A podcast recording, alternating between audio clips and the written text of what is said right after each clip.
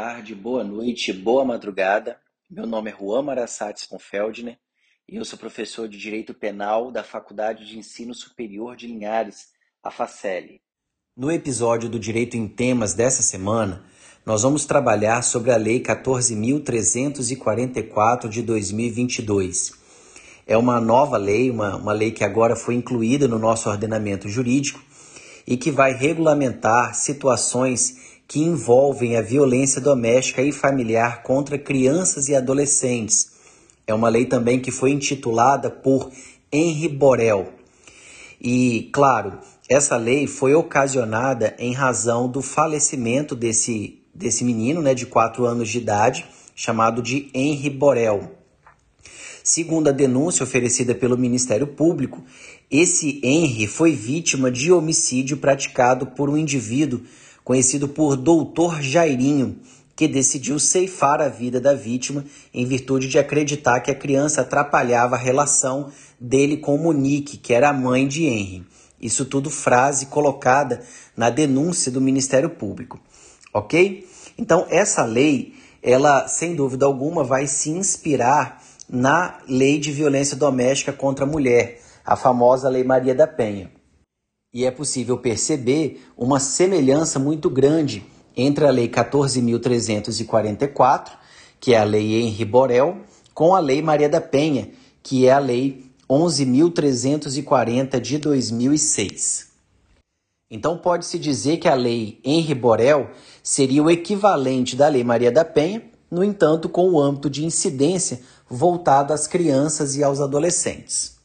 E o tema que eu quero abordar especificamente é a parte criminal dessa lei, ou seja, nós vamos comentar sobre os dois crimes que envolvem essa lei. Mas antes de a gente falar desses crimes, a lei, no artigo 2, ela traz uma definição de violência doméstica e familiar contra criança e adolescente.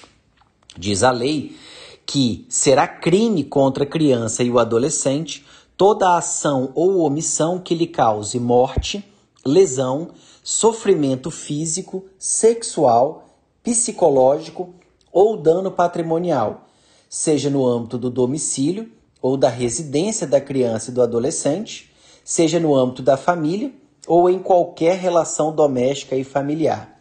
Então, todo crime que seja praticado no âmbito do domicílio, no âmbito da família ou na relação doméstica contra criança e adolescente sofrerá a incidência da Lei Henri Borel.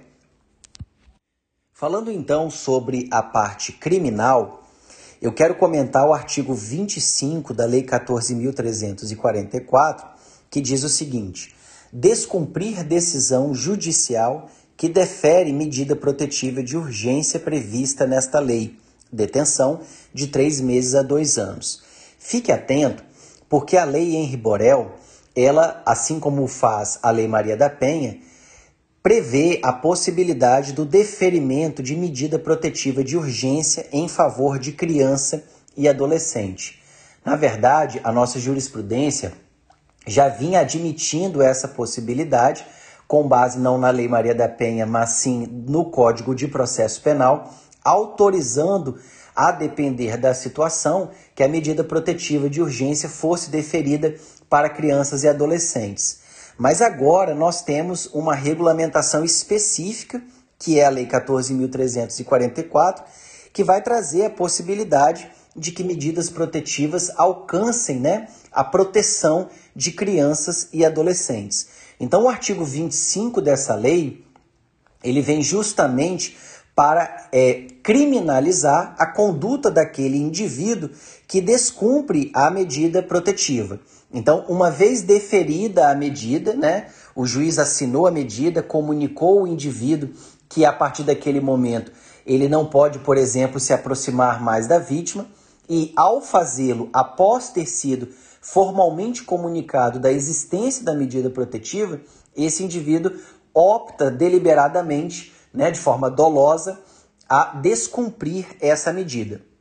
Então, a partir do momento em que ele descumpre a decisão judicial que deferiu a medida protetiva de urgência, nós teremos então a consumação do artigo 25 dessa lei. Como eu falei, é, existe um artigo muito semelhante a este na Lei Maria da Penha que criminaliza a conduta daquele que descumpre medida protetiva no âmbito da violência doméstica e familiar contra a mulher. Então já existe um crime, né, que é o artigo 24A da Lei Maria da Penha, Lei 11.340, e o, a Lei é, 13.344, a Lei Henri Borel, nada mais fez que repetir o dispositivo lá já existente na Lei Maria da Penha, porém aqui no âmbito de proteção de crianças e adolescentes.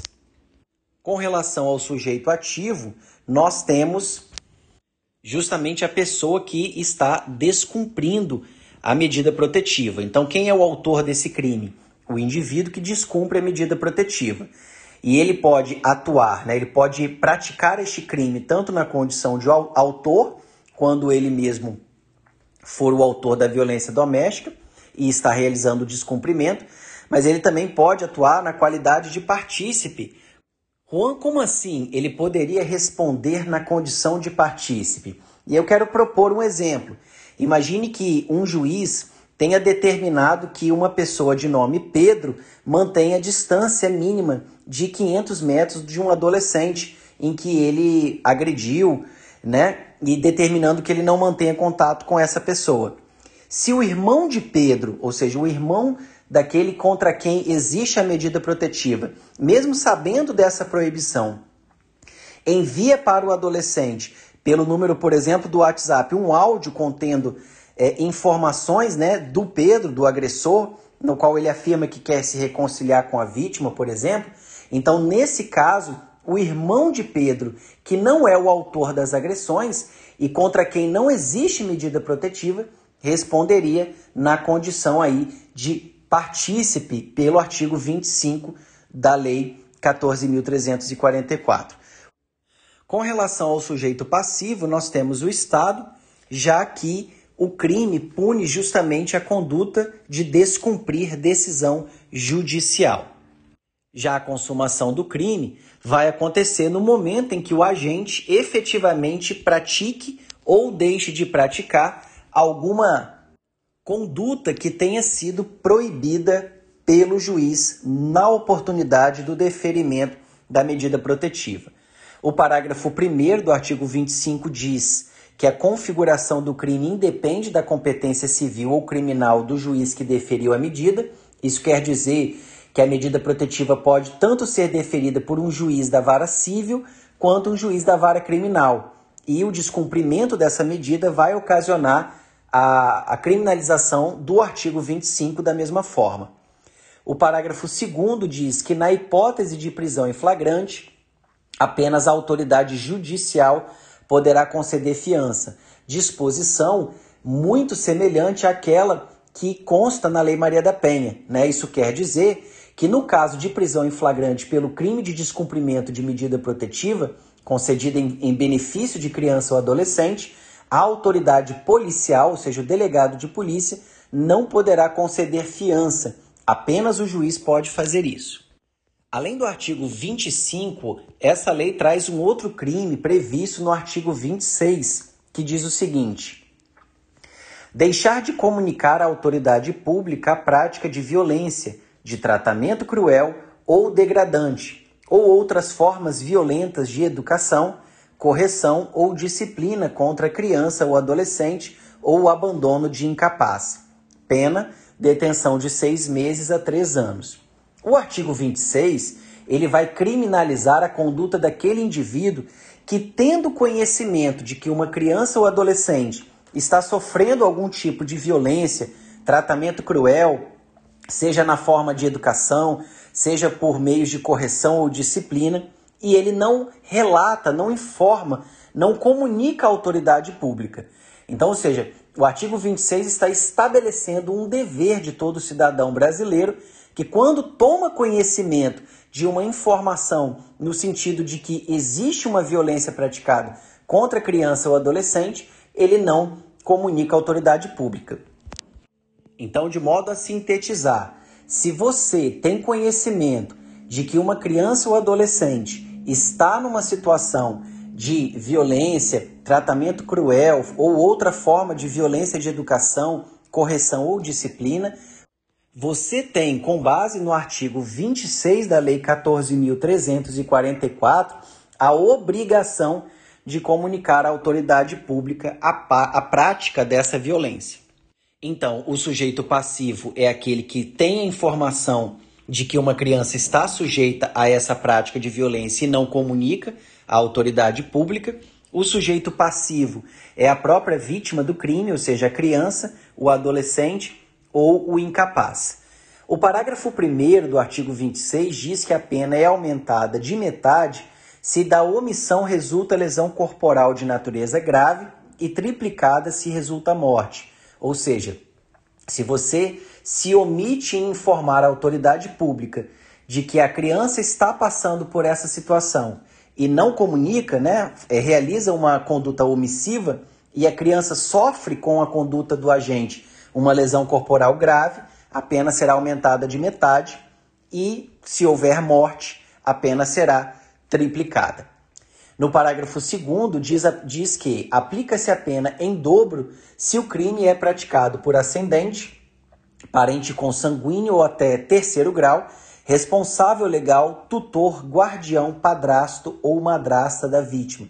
Ou seja, se, por exemplo, quem está praticando a ação é um padrasto, é um pai ou um parente consanguíneo até o terceiro grau, ou um tutor, enfim, esses que estão relacionados aqui no parágrafo 2 do artigo 26, essa pena será aplicada em dobro. Bem, fizemos então os comentários aí do artigo 25 e do artigo 26 dessa nova lei, Lei Henri Borel. Eu espero que vocês tenham gostado e tenham aproveitado para entender e aprender sobre essa lei. Trata-se de uma lei muito importante que vem em boa hora para proteger crianças e adolescentes, e eu espero que você tenha entendido todos os aspectos dessa legislação e desse crime, desses dois crimes que nós comentamos.